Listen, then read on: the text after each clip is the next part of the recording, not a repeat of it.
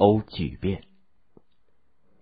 一九八九年，东欧的社会主义国家接连发生了剧烈的政治地震，其中第一个发生激烈震荡的国家就是波兰。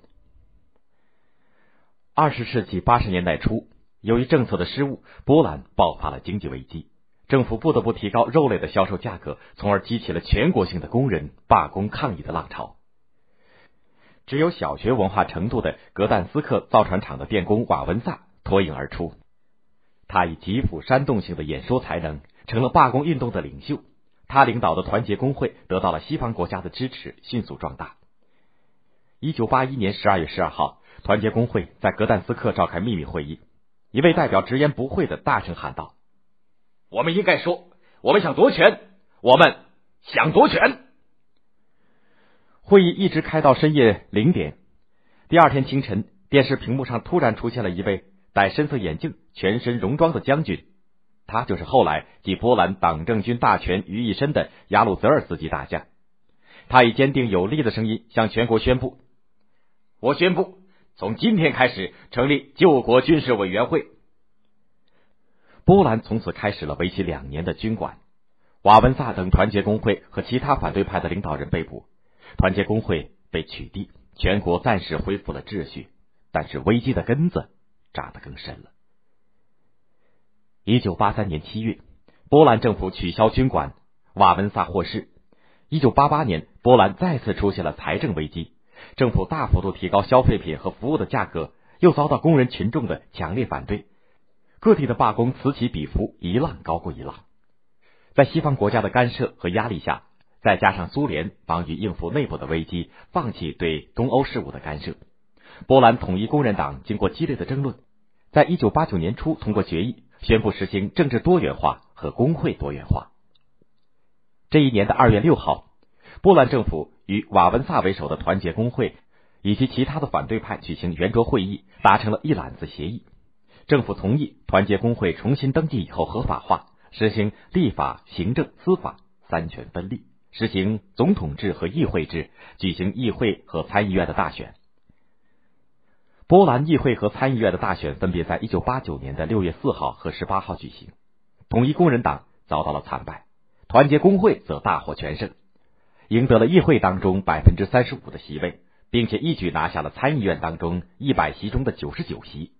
连瓦文萨对此也感到意外，惊叹道：“真没有想到，团结工会一下子变成了控制两院的第一大党。”七月十九号，亚鲁泽尔斯基在两院的联席会议上。仅以一票的微弱优势当选为波兰总统。一个月以后的八月二十四号，瓦文萨的顾问马佐耶维茨基出任总理，以团结工会为主的新政府组成了。一九八九年十二月，波兰修改宪法，把国名由波兰人民共和国改成波兰共和国，彻底恢复戴王冠的白鹰作为国徽。波兰的国家性质根本改变，成为一个实行西方议会民主和市场经济的国家。第二年的十二月十九号，瓦文萨当选为波兰总统。东欧的其他国家也卷入了巨变的漩涡。一九八九年二月，匈牙利社会主义工人党中央对一九五六年的匈牙利事件做了重新的评价，定性是人民起义，并通过实施多党制的决定。六月十六号，匈牙利政府为匈牙利事件的受难者、当时党和国家的领导人纳吉举行了重新的安葬仪式，二十五万群众。参加了这一活动。十月，社会主义工人党举行了最后一次代表大会，决定改组为匈牙利社会党。在第二年三月的大选当中，反对党民主论坛获胜，原工人党彻底失去了政权。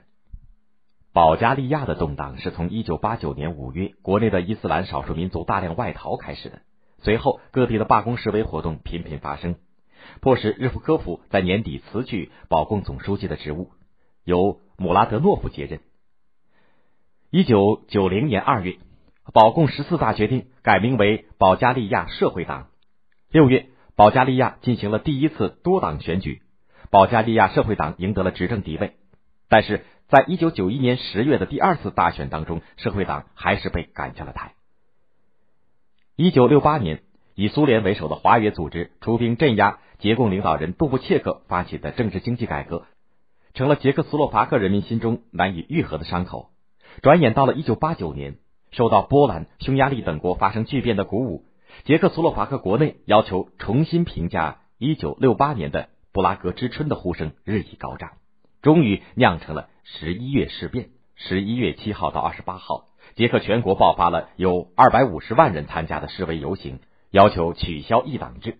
十一月十九号，以去作家哈维尔为首的公民论坛成立，成为反对派的领导力量。捷共失去了对局面的控制。十一月二十四号，以雅克什为总书记的捷共领导班子集体辞职。十一月二十九号，捷联邦议会修改宪法，取消了共产党的领导地位。十二月六号，胡萨克辞去总统职务。十二月二十八号，布拉格之春的领导杜布切克当选为联邦议会主席。第二天，联邦会议选举哈维尔为总统，捷共沦为在野党。在东欧巨变中，罗马尼亚也一样风云变幻，但是充满了血腥味。一九八九年三月，六名前保共领导人发表致罗共总书记齐奥塞斯库的公开信，批评他的内外政策，要求进行全面的改革，但是他不屑一顾。十二月十六号，在罗马尼亚西部的蒂米什瓦拉市，为了保护一名遭受迫害的天主教的神父。大批的群众在他藏尸的教堂外面拉起了人链，和警察发生了流血冲突。这个事变成了导致罗马尼亚政局动荡的导火索。十九号，首都布加勒斯特也爆发了几万人参加的示威游行，示威者再次和警察发生了冲突。西奥塞斯库不得不在二十号终止对伊朗的访问，回到了国内。第二天，在首都市中心广场上举行的万人集会上。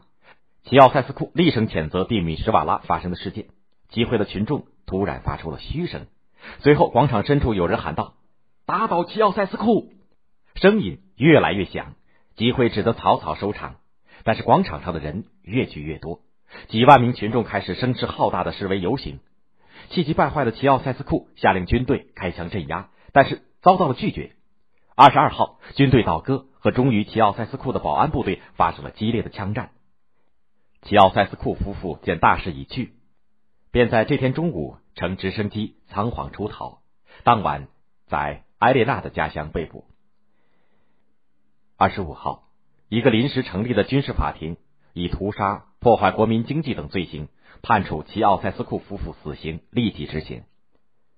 就在齐奥塞斯库夫妇被捕的同一天，以前罗马尼亚中央书记伊利埃斯库为主席的救国阵线委员会宣告成立。并接管了全国政权。罗马尼亚社会主义共和国改名为罗马尼亚，实行三权分立、多党制的政体。